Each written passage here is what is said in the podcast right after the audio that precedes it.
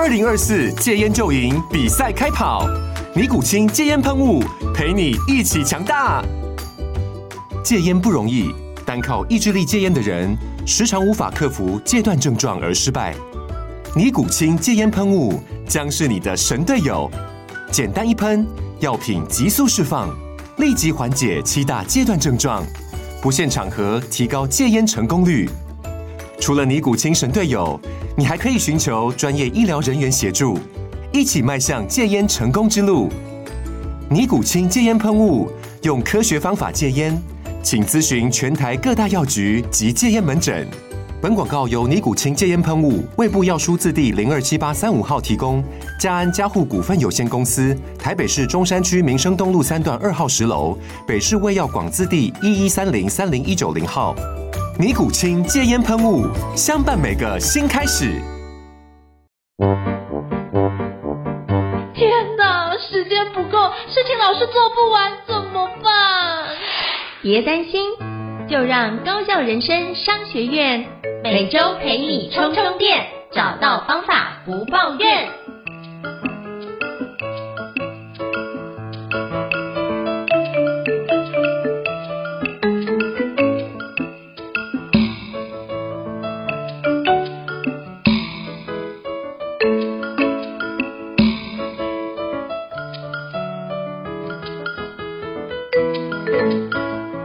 大家好，我是赵英成，欢迎大家来到高效人生商学院的 Podcast。今天我们所做的是职人访谈哦。那今天我们要邀请到这位专家呢，是目前任职于 Urate 的黄承志营运长哦。大家听到这个名字可能觉得有点陌生。那平常我们都江湖人称迪哥哦，就是所谓的我们都称呼就是营运长为迪哥。那就是邀请你来营运长来跟我们分享一下 Urate 如何成为你的职场加速器哦。那我们欢迎就是迪哥，Hello，迪哥你好。嗨，各位听众你们好。对，那就。也感谢那个赵老师开场的介绍，对，那就是呃，大家可以叫我的英文名字的话叫做 Disney，对，那如果习惯讲中文就可以叫我迪哥，对，那我也先简单自我介绍一下啊，对，就是我自己大概有十多年就是都是在这个网络产业的这个经验，嗯、对，那在之前可能也有待过像会计事务所啊，然后广告公司这种其他的行业这样子，对，不过就是可能先讲近十年的话，我呃最一开始踏入互联网是在 Tutor ABC，那时候其实就担任像是 PM 这样的角色，那后来就是离开后去到了 ACPACE 对，那也就是应该是台湾目前就是领先的一个活动的平台，对，那在那边待了六年的时间，那一开始也是以 PM 的身份加入，对，那可是后来就慢慢的发现到说，哎，其实会越来越靠近市场跟商业，所以后来就转成做行销啊，然后也会做一些内部创业的项目，对，然后也会负责公司整个平台的营运，然后去创造更多的收入跟获利这样子，对，那后来从 ACPACE 离开之后是去到那个商业思维学院，对，然后去那边主要就是去做一些人才的培训啊。然后有做到企业这一块的，包含就是我们的 HRD 这一段。对，那后来其实最近期就是近半年，我是来到 Urate 这个人才媒合的平台。对，所以其实我的职涯拉长来看的话，早期我觉得都比较像是 PM 的一些技能呐。那到后期，其实我自己比较专注的是在 BD，也就是商业开发这个领域。那主要就是去帮企业这边创造一些商业上面更大的价值这样子。哇，非常感谢，就是迪哥跟我们做这么精辟的一个介绍，把过去十年所做的一个工作范畴都让我们做说明哦。那我也是因为在商业思维学院，就是有 mentor 的一个活动，来跟迪哥认识哦，就觉得哇，迪哥真的是太厉害了，在很多 BD 的一个开发上，跟很多的思维都是我非常值得我学习，值得就是各位听众学习，所以今天。今天特别邀请迪哥来跟我们分享，那是不是可以邀请迪哥跟我们分享一下，就是介绍一下 Urate 是什么样的一间公司，以及 Urate 的相关业务好吗？哦，好，没问题，对，就是。呃，就是刚刚那个赵老师过誉哦，对，其实我比较有时候听赵赵老师讲课啊，然后上课分享，我觉得也是非常厉害，对，所以算是互相敬仰很久，然后今天终于有机会线上做个交流这样子。对，那其实 Yourate 它本身就是一个网络的新创公司，那目前成立大概是六到七年左右的时间。那其实我们一开始做的那个营业项目，其实就是说我们是在做这个人才的媒合。对，那可能很多人都会想说，哎，那你们跟一般传统的求职平台，可能像是数字银行啊，或者说现在也有很多不同的新创啊，这到底我们之间有什么样的？一个差异吼，所以这个东西我觉得可以从公司的创办人的一个愿景先开始。其实创办人他本身蛮特别的，他其实就是呃从小一路都是算是大家眼中的学霸吧，对，就是学经历都很好啊，然后又是也去海外念书啊，去工作这样子。但他就发现到说，其实他后来从海外回到台湾这边来的时候，他就想说，哎，为什么台湾的求职者好像都是在职涯上面都会往一些什么大公司去看齐啊，然后其实反而是比较没有去考虑到一些呃自己到底喜欢什么样的工作，然后就是自己到底是有什么样的天命。所以他的愿景其实是他希望让求职者可以看到更多的职涯可能性。所以那其实这句话讲起来蛮简单的哦，不过就是其实相信各位过往。假设跟我一样都是七年级生的话，应该就发现到说，早期我们在找工作啊，其实就会发现到说都会在数字银行上面，然后在那个密密麻麻 JD 的这个文字里面一条一条的阅读，然后到最后你可能就会开始说，好，那我要选这个钱多事少离家近，所以我就会开始看说，哦，哪一间薪水比较高啊，然后再看说就是，哎，哪一家哪一间离我家地点比较近啊，对，然后事少就看他 JD 上面写的东西有没有就是太多，还是说是，哦，就少少是刚好说我擅长的这样子，对，所以其实就是说我们以前可能在选择工作的时候，都会是透过这个文字，然后还有刚刚讲的几个条件去做筛选。那我觉得其实很多时候啊，对于这个公司的理解，其实是存在于我们的想象当中。对，可是我后来发现到说，当我工作越来越多年啊，其实明明呢，我们要决定要不要在一间公司久待，就是要待比较长的时间，重点其实是同事。还有你的主管，还有这间公司所塑造出来这个企业文化跟它的愿景，对，其实就是说，其实这些东西你要透过文字去讲很清楚，我觉得比较困难。所以呢，其实 Yourator 在最最一开始，它也是跟一般的那个呃人才媒合平台一样，它就是会让企业在这边上架职缺，可是它在界面设计上面是不太一样的。它其实把界面上面就是很大的版位啊，全部都画成是说，哎，让大家去置放它的影片，就是影音的内容，还有说去置放照片。那其实你去我们的站上看，就会发现到说，你去每一间公司，然后你。要了解这间公司，你不是先去看它的文字描述，你一定会先看到它的影片跟它的照片。那其实我觉得透过这个就是图片啊，其实更能够去传达是说，哎，其实我们以求职者来看，我就想说，哎，原来这间公司它的办公环境是这个样子的。原来这个里面的人，哎，我们未未来的同事可能是说，哎，原来是笑得都很开心，然后或者说就是好像在从事一些娱乐活动。那公司可能平常也有一些团建活动，像下午茶，或者说大家会去运动啊，或者庆生等等的。哎，其实这个时候跟你过往说，先从文字去判断说你要不要应征这个工作，会有一个很大的差异，你可能会因为说这个图片里面的内容，然后你会想说，哎，好想要去认识这样的一群人哦。那这个时候你就会去多看这公司几眼。对，不然其实以我们传统在选工作的话，我一定先选这个薪薪水高，可能就是半导体产业啊，像对吧？然后或者什么 IC 设计公司。可是其实我们这个平台上面的工作有很多都是我们大家呃近年来非常夯、非常喜欢的这个网络新创的公司。对，所以说其实我觉得第一点最大的差异就是说，哎，我们其实是把这个大量公司的这个图片啊、影音放在上面，让大家去透过这个图文跟影音更加容易去了解这间公司的一个企业文化，对，而且就是我们里面也有很多，就是说你可以让自己的企业去上传一些那个 blog 的内容，对，那其实我们觉得文字还是蛮重要，只是说大家可能不太想看那种一般官方 PR 的，就是。公关稿啊，或者什么一些新闻内容，大家都想说，哎，那好像是砸钱包装出来，可能不是真的。所以那其实越来越多公司他们会说，哎，直接邀请就是公司内部待比较久的同仁，然后跟大家分享一下说，哎，他为什么选择了这个这样的环境？那在这个地方工作这么久，他觉得他得到的是什么东西？这样子。嗯，对，所以其实这这个时候就是我觉得可以透过让公司跟就是自自己的员工连成一线，让员工去代表公司说出他在这边工作一个心声。我们觉得这才是一个透过内部伙伴把声音更好的传递给外部的潜在求职者，这才是最有利。的雇主品牌，对，所以其实就是我们就是按照这个脉络来讲起来，其实你要让求职者看到更多职涯的可能性，你首先你还要让企业这边去重视这个企业文化跟雇主品牌，对，所以说其实我们在面向企业客户提供了非常多不同的服务。对，就是像我们刚刚讲到的，就是我的职缺的刊登页面，我们叫做策展式的页面，对，就是有更多的图文嘛。那我们也针对说，哎，我们的 HR 其实平常都要招募很辛苦，我们特别开开发一个就是 ATS 这样的一个系统，这个在国外是非常多人在使用的。对，那它就很像 HR 的 CRM，对，就是等于说我人资只要有这一套，它其实可以主动去外面去获取到很多不同的人才，然后去配合这套系统，可以做到很有效率的服务。那另外我们当然也有去帮我们的客户去经营这个雇主品牌服务啊，也有提供这个中高阶人才的猎才服务这样子，所以应该就是一个提供给企业客户的 total solution，大概是这样的一个服务范围。嗯，哇，真的是一个非常全面，而且就是考虑周全的一个 total solution 哦。我觉得这也是我非常非常佩服 Yourator 的一个角度。是不是也可以邀请就是迪哥跟我们分享一下，当初怎么会想要加入 Yourator 的契机呢？呃，我觉得缘分也是蛮妙的，因为我从 Yourator 他们。他们早年开始啊，其实就会开始做很多线下的活动。然后那时候我是在 Acupace 嘛，嗯、所以我就几乎他们的每一场重要的那种年度活动，其实我们每一年都会在呃举办这个职涯的博览会。那我其实每一年都有去参加到，那就是可能前面几年就是哎参展厂商啊，那后来又就变成像是讲者的身份啊，然后他们有越来越多元不一样的一个服务的时候，我其实在。每个区块都有去，就是担任过讲者或者是什么的，就是就跟他们创办人其实就感情还蛮好，然后平常私下也会就聊聊天啊、吃饭什么的，对，所以其实我我我认识他们创办人算非常长的时间，对，不过真的会转换，其实我我觉得是源自于就是今天早上也有跟那个赵老师聊到，就是职涯焦虑这一块，对，就是其实就是说目前其实也是年近四十左右，其实我觉得人在。二十跨三十的时候可能还好，但是三十跨四十的时候会有一个更大的焦虑。那我觉得这个跟可能普遍职场上面对于这个。我我觉得它不算年龄歧视，但是必须是说，因为到了一定年纪以上的话，其实我觉得公司它对于这样的角色，可能就没有这么多的职位是提供给这样的角色，因为我们不会有这么多的主管嘛，对，就是总是要有人是做执行的这样的一个角色，所以其实我觉得到了某个时间点，其实对于职涯会有更多的思考。那其实我就开始去回顾我一直以来的职涯，其实在呃 Tutor ABC 也算是做教育这段，然后在 a c p a c e 我觉得他是做，其实他是做活动，那我非常喜欢在那边的。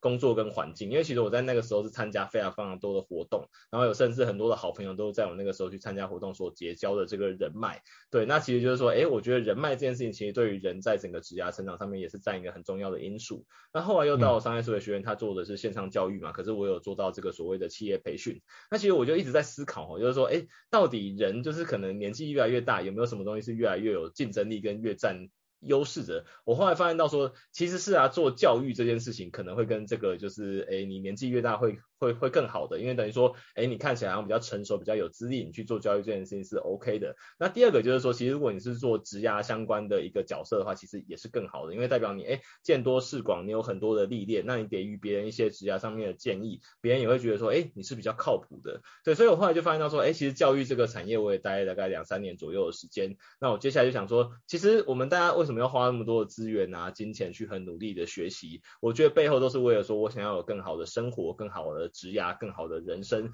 对，所以我想说，哎，那我现在该去研究一下，就是职涯这一块了。对，就是到底我们在企业这边对人才是有怎么样的需求，而且我的人才要怎么样才可以再说，哎，我在找工作的时候可以找到更适合我的工作。我觉得不见得是说一定是什么薪水更高，这个倒不一定，而是说我们真的去帮大家看到说，哎，原来我喜欢怎么样一个工作形式跟怎么样的一个环境呢？可可以找到自己真正喜欢的工作这样子。所以我自己觉得说，其实我一一路以来的职涯都是围绕在这个成长的这个题目上面，就是人人生啊，成长。这样子，对，那就是前面刚刚讲到嘛，就几块人脉啊、学习都有。我觉得现在好像应该要来探索一下这个职涯这样的一个领域了，对，所以才会想要来加入到 u r a t o r。那当然，我觉得另外一块也也是考量到说，哎，其实就是呃，因为之前在 Acupace 我主要是做这个管理者嘛、领导者这样子。那后来去了学院这边，比较多的是做这个一线的执行者。那我自己也有去思考说，就是到底什么样的角色上可以让我发挥最大的价值。那我发现到说，其实我自己执行也还执行的过得去，就是其实。不会太差，但是说我自己会发现到说，哎，其实现在的年轻人他们非常需要有人去领导跟带领，然后加上我其实有做过教育的这样的一个行业的经验，所以变成是说，我觉得我在组织里面如果是担任主管的话，可以更好去领导跟带领我们的这个比较年轻的一些伙伴，然后大家去往一些更更好的方向去前进这样子，对，所以就会变成说，哎，我自己在职涯上的选择，可能现阶段会希望自己是比较偏向于是说，可以在一个组织里面去影响大家，然后去带领大家往一个方向去前进的这样子，对。所以这个是我比较去加入到 Urate 的一个原因，这样子。嗯。哇，谢谢迪哥如此就真诚的跟我们分享，因为你提到那段我也很有感觉，因为像这个部分就是当我们开始做年龄逐渐渐长的时候，其实对于很多未来的框架，或是对于未来多指甲，其实有一些着急感一定有，而且包含最近我也听到有一些朋友就是在有中年职涯危机，就是可能就是回去工作一段时间之后，忽然接到呃公司说要资遣，那当然他拿到一笔很不错的一个呃资费，可是你就会感觉到那个状态已经进入一个非常不稳定的一个环节，他他就要重新思考，就是来对话说，那接下来他下一步要做什么样的事情，就变成说哦，从一路从台大保送到。研究所，然后后来进去很知名的外商工作，可是就因为全球经济的一个衰退或者是通膨的状态，导致他的部门大部分的人都被裁员掉。那可能不是他的问题，可是他又觉得这件事情会是自己的状态，所以有很多种想法都会出现。所以我觉得可能大家也可以趁这个时机点，好好的重新思考一下，盘点一下自己的相关的一个呃优劣势，或是未来的一个想法跟期待，可以当做是一个很好的一个机会。那我也想请教迪哥，就是那你觉得就现在的企业到底需要什么样的人才呢？以及那些人才该怎么样去培养？是不是可以邀请您跟我们分享一下这段？好，对，诶，在讲这段之前，其实我比较想先回到上面赵老师讲这个议题。其实我对于说职涯教育这段，以及说您刚刚提到说，其实像近呃近近期可能非常多大公司都在裁员这件事情，其实我在职涯上面一直选择的一个策略是说，我会让我自己尽可能去跨域跟有多元领领域的经验。嗯因为其实这等于是说，我不管是在怎么样的环境，不管是大公司还是小新创，我都有办法在这边生存下来。我觉得这个是还蛮重要的一件事情。因为之前常在面试会发现到说，如果你在大公司其实待比较长的时间呢、你的能力会尽量变得比较单一一点。对，那这个时候其实你就会变成是说，哎，如果说我脱离了这样的一个大型的机器之后，其实我这颗齿轮好像都在别的地方会。有点卡卡这样子，对，所以其实我会蛮建议大家，如果说像大公司里面啊有一些这种新创的机会，如果大家是也比较勇敢一点的话，我觉得可以勇于去尝试，因为我会觉得说，其实像我每次转换工作的时候，我都会问问我自己说，啊，要是去了不适应怎么办？但我会告诉自己另外一个声音，就是说不适应你最多就是回头回到你原来的位置上面，其实应该没有这么困难啊。当然呢，大家会说位置可能会被夺走或抢走，但是我会认为说，其实你不去改变才是一个更大的风险。对，所以我自己都还是蛮蛮鼓励大家在各个时期都是勇于去挑战自己，然后讲勇于去做出一些改变的这样子。对对对，好，然后就是稍 稍微多嘴回应一下上面的题，不过接下来可以来讲一下，就是刚才这个大灾问，其实我觉得企业需要的人才特质。我自己其实看到这一题，我想非常久，但是我就归纳出大概有几个特质啊。我觉得一个是学霸，就是他有非常强的学习能力。对，因为我们现在世代真的是变得太快速了。对，就是尤其是 AI 啊，ChatGPT 出来之后，真的是每天都有新的应用产产生。对啊，虽然近期有看到就是那个新闻说什么要禁止大家去研研发 AI 这块东西，但是我就想说，哎，不对啊，其实就是这世界变化真的太快速了，就是可能他下礼拜就说没有没有，大家继续开发好，这都有可能的。对，所以。我觉得说，我们要能够去适应整个环境的变化的时候，其实我觉得学习是唯一不败的一个能力。所以我觉得第一点是他这个一定要。最少他一定要有心学习，而且热爱学习。那关于学习的技巧这件事情，其实我觉得就是，呃，当你学的多了之后，应该就会去发现到怎么做会比较好。对，那这可能也许等下可以请赵老师聊一下，毕竟赵老师一年是读好几百本书的，我觉得这个是我没办法跟上的一个状态这样子。对，所以我觉得第一点是学霸，第二个其实是我刚刚提到就是通才。对，因为就是如果今天你只会一项技能，而且你只能扮演一个职位上面的一个角色的话，其实你的发展的路线会比较受限一点。那其实原因是这样子哦。因为我们其实从以前那个年代受教育以来，那个时候还算是工业时代。那我们以生产线而言的话，我就会希望你说你在你的每个位置上面，你非常的精熟，而且专精于说，哎，怎么去把这件事情做好。就像一个流水线嘛，今天这个汽车的一个零件到我这边，我可能只要负责去锁两个螺丝就好，然后到下一个地方再换别人用那个六角扳手转一转这样子。就是我们每个人会去训练一个行为，然后去把它执行的。相当的精准且快速，那这样子我们就可以最快速的制造出来一个很好的硬体产品，这样子。可是随着我们就是产业的一个变迁，其实知识知识时代的一个来临，对，所以其实我会发现到说，哎，今天变到知识时代的时候，其实我们要求并不是说我们可以就是非常精准的操作好固定型的动作就好了，而是说我们其实面面面临到的问题会是非常多元且不同的。那其实你要去解决这样的问题啊，如果你还需要去依赖别人的能力来跟你合作才能解决问题的话，其实你会发现到你会非常辛苦。那也是为什么我。很喜欢 BD 这件事情吼，因为其实大家都在说到底什么是 BD，其实我我认为 BD 它大概可以分两个面向来看，第一个是说它有点像 sales 加 marketing，对，那我们讲一个比较就是大家可能比较专业的用语，就是所谓的 outbound 加 inbound。对，就等于说我要能够去创造，用行销去创造一些我的优势，就是用空军的方式、品牌的方式去创造一定的影响力。但是我在线下的时候，我去一对一的时候，我还是可以去做这个企业开发，就是 sales 在做的这个行为。对，所以我觉得 BD 它本身它就是一个非常跨域的能力。对，我既要能够跟人家异业合作，然后可能 even 对方是竞争对手，我也要找到跟他共同的利益，我都有机会去跟他提出来说，哎，我们是有这个合作的可能性的。对，我们可以从那个像竞合策略这本书就有讲到啊，如果我们今天是两家航空公司，大家都觉我们是竞品。可是如果我们今天要跟像波音公司说我们要采购飞机，我们两家订单加起来可以去跟他去做议价的话，我们这个时候突然间又变成合作伙伴了。对，所以其实我会觉得说，像这种跨域啊，然后通才这件事情，我觉得也是现在企业会特别需要的人才。对，然后我觉得还有第三点很重要是这个，他要对你公司的文化非常的狂热，就是我会比较在意说这个人他到底有没有 passion 跟愿愿景。如果他是有的话，我觉得他会可以跟企业走一个比较长的时间。对，所以我会希望说，应该说我自己非常期待，就是我们加入的同仁啊，都是可以说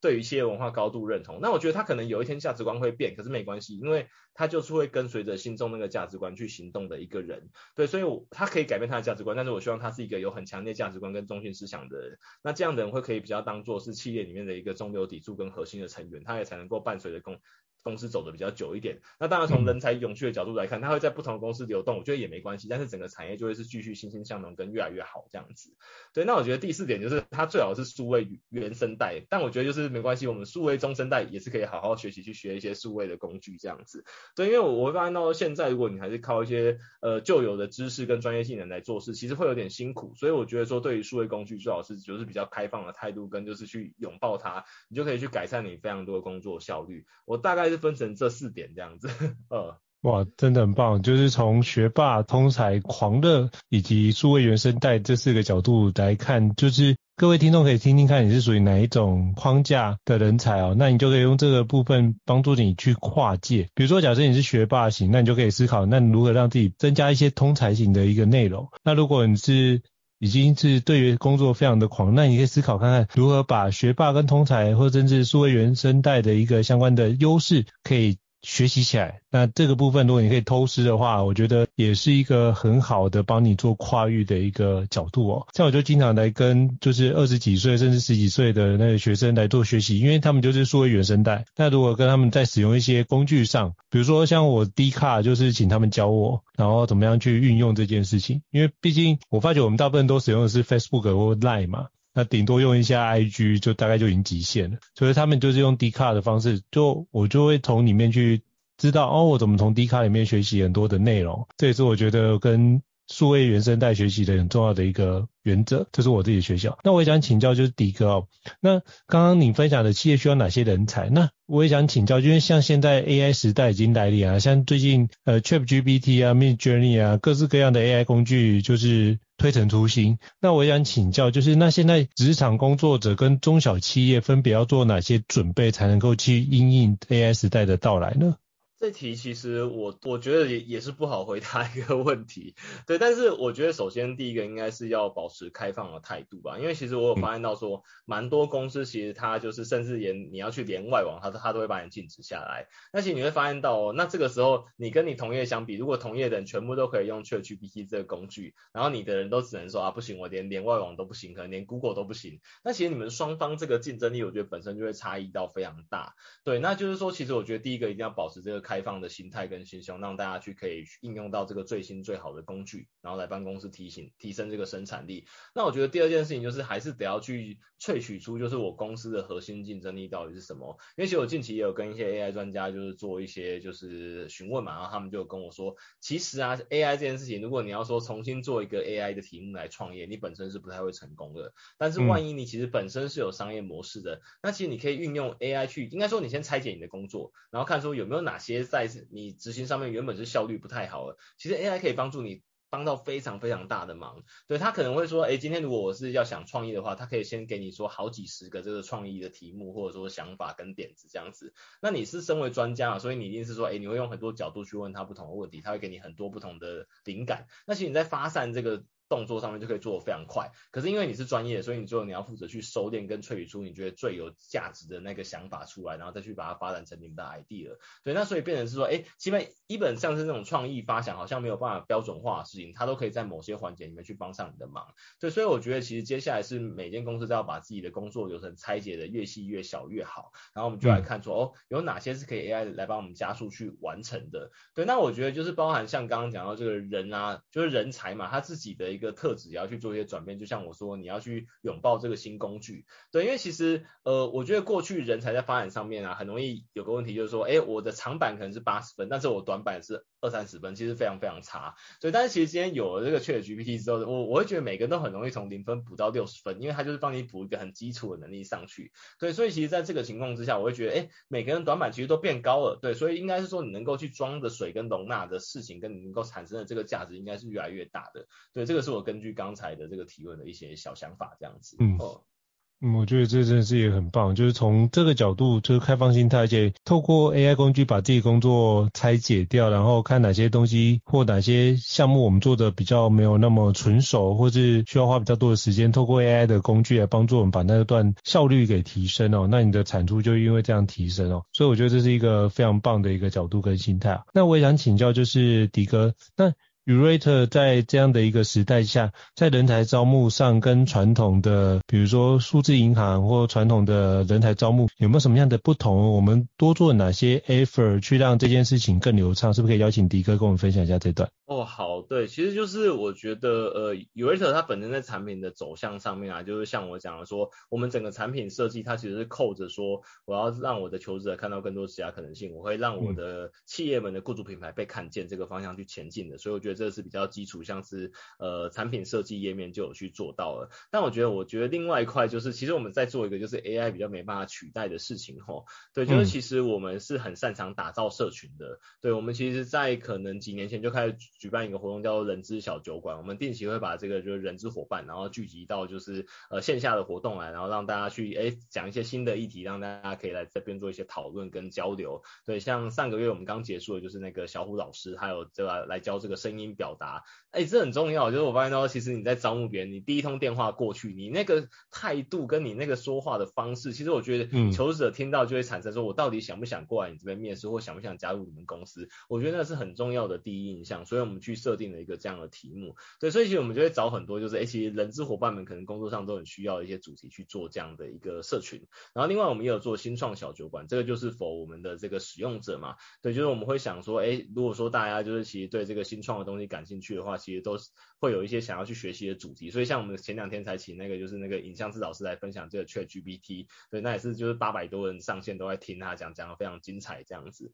对，所以就是说其实我们会说，哎，我们透过这个实体活动的交流，让大家可以更认识彼此，对，那当然我们也透过一些讲座，然后去把对同一个主题感兴趣的人给聚聚集起来，我觉得这也是社群的另外一种形式，对，所以其实我觉得这个 OMO 就是线上整合线下的这个活动，其实是一个非常重要的核心，对，那其实就像我刚刚说，其实我们每一年都会做这个职涯的博览会。那其实，在今年的一月的时候，其实是有破万人报名参加，然后是在小巨蛋这边。它不是不是演唱会，它是博览会，对，还可以这么多人报名。对，所以其实我觉得这件事情是我们在这个人才招募上面做的一些努力。那当然是说，我们也是很快导入了这个 AI 的工具哈。对，就是也跟大家分享，就是其实我们现在 Yourator 站台上面啊，如果你是就是企业主啊、HR 这边的，你用我们的后台你去写 JD，是直接可以用这个 ChatGPT 它的这个。的功能，然后直接去写上这个就是你的那个 JD 职缺的描述这样子，那我们是直接整合在我们的平台上面，你只要输入几个参数，它就会直接帮你带入带出说，哦，那我这样的一个职务它应该有哪些工作内容跟这个能力这样子，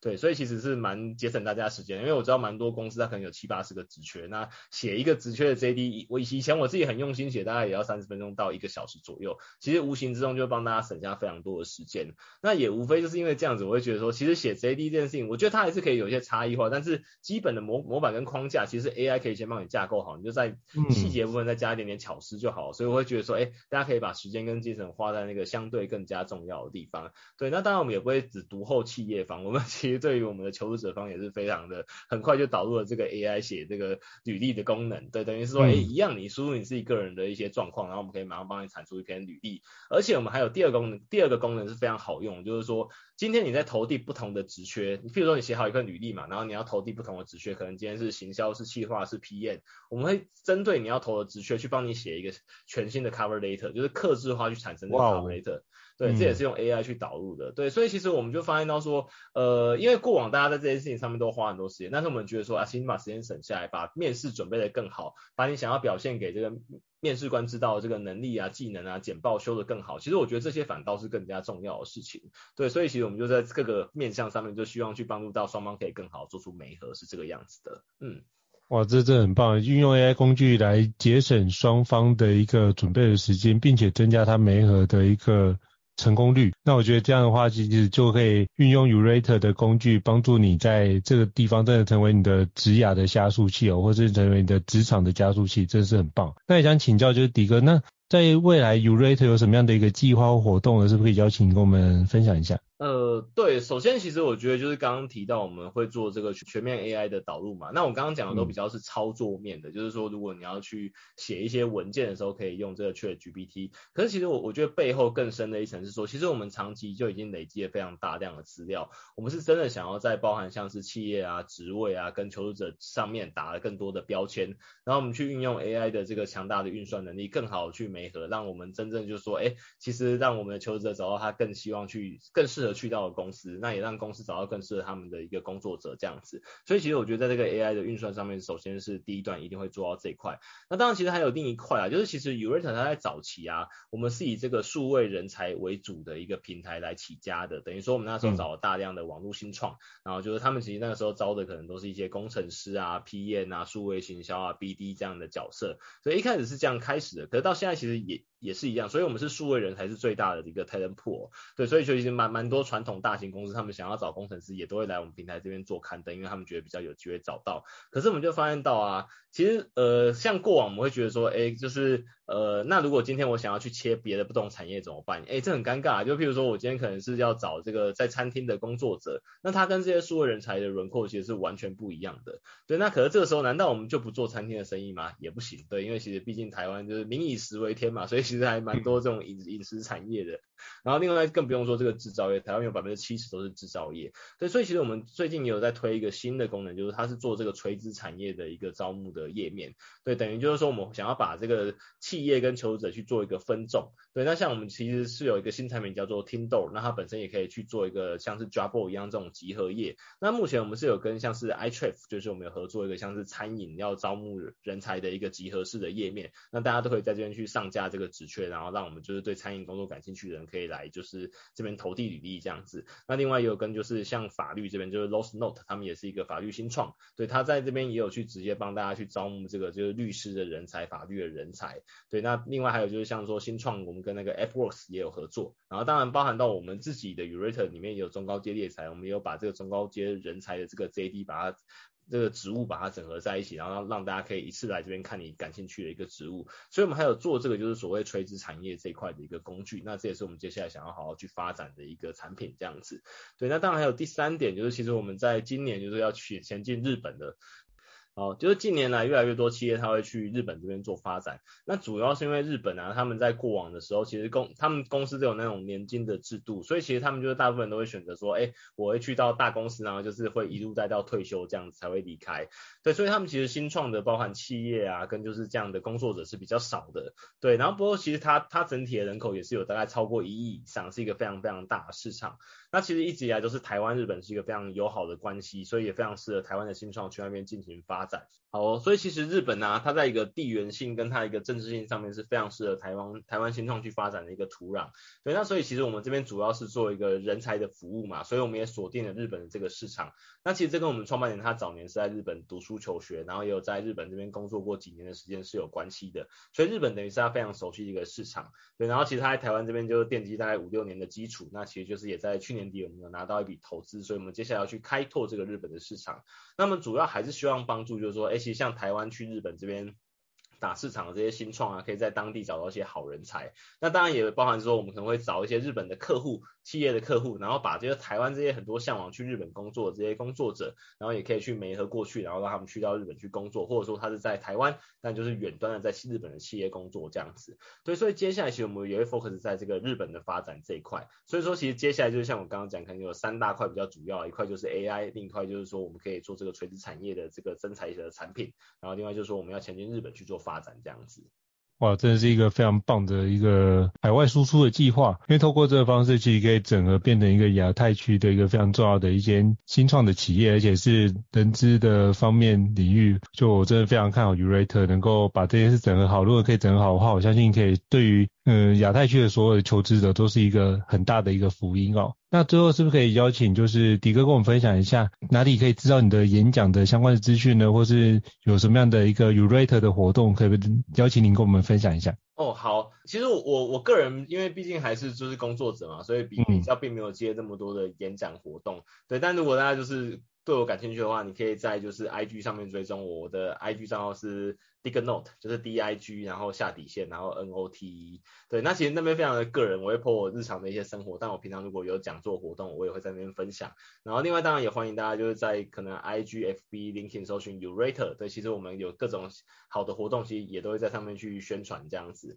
对，那其实我个人这边也有平常在 LinkedIn 这边是有写很大量的文章，你可以搜寻就是 Disney 黄，就是 D I S N E Y，然后 H U A N G，对，那我大部分就是其实写一些干货型的文章啊，商业开发型的文章或职涯相关的文章。都是在这个地方，所以那就欢迎大家就是可以追踪跟关注这个样子。嗯，是，好，没问题啊。那到时候我会就是把这相关的迪哥的资讯就放在这一集的 Podcast 的资讯栏位当中，可以提供给各位听众做个参考。因为迪哥的很多的文章，我真的觉得含金量都非常高，诚挚的推荐各位可以好好的阅读，相信可以。增加你的那个知识的思维的层级哦，然后就从通才跟学霸两个整合在一起哦，然后又加上对于工作的狂热跟数位原生代的整合在一起，你就会是未来最抢手的一个职场的人才啊！好，再次感谢迪哥的一个精彩的分享，让我们可以知道 Urate 未来的一个动向，甚至 Urate 可以如何帮助。呃，职场人士跟企业主的一个相关的一个功能哦。那如果各位听众觉得高校人商学院不错的话，也欢迎在 Apple Podcast 平台上面给我们五星按赞哦。你的支持对我们来说是一个很大的鼓励。那如果你还想要了解哪些企业，都欢迎留言让我们知道，我们就会帮你邀请像迪哥这么厉害的一个专家来跟我们分享哦。那再次诚挚的感谢迪哥跟我们精彩的分享。那下次见喽，谢谢迪哥，好，拜拜。好，谢谢赵老师，拜拜。高校人生商学院，掌握人生选择权。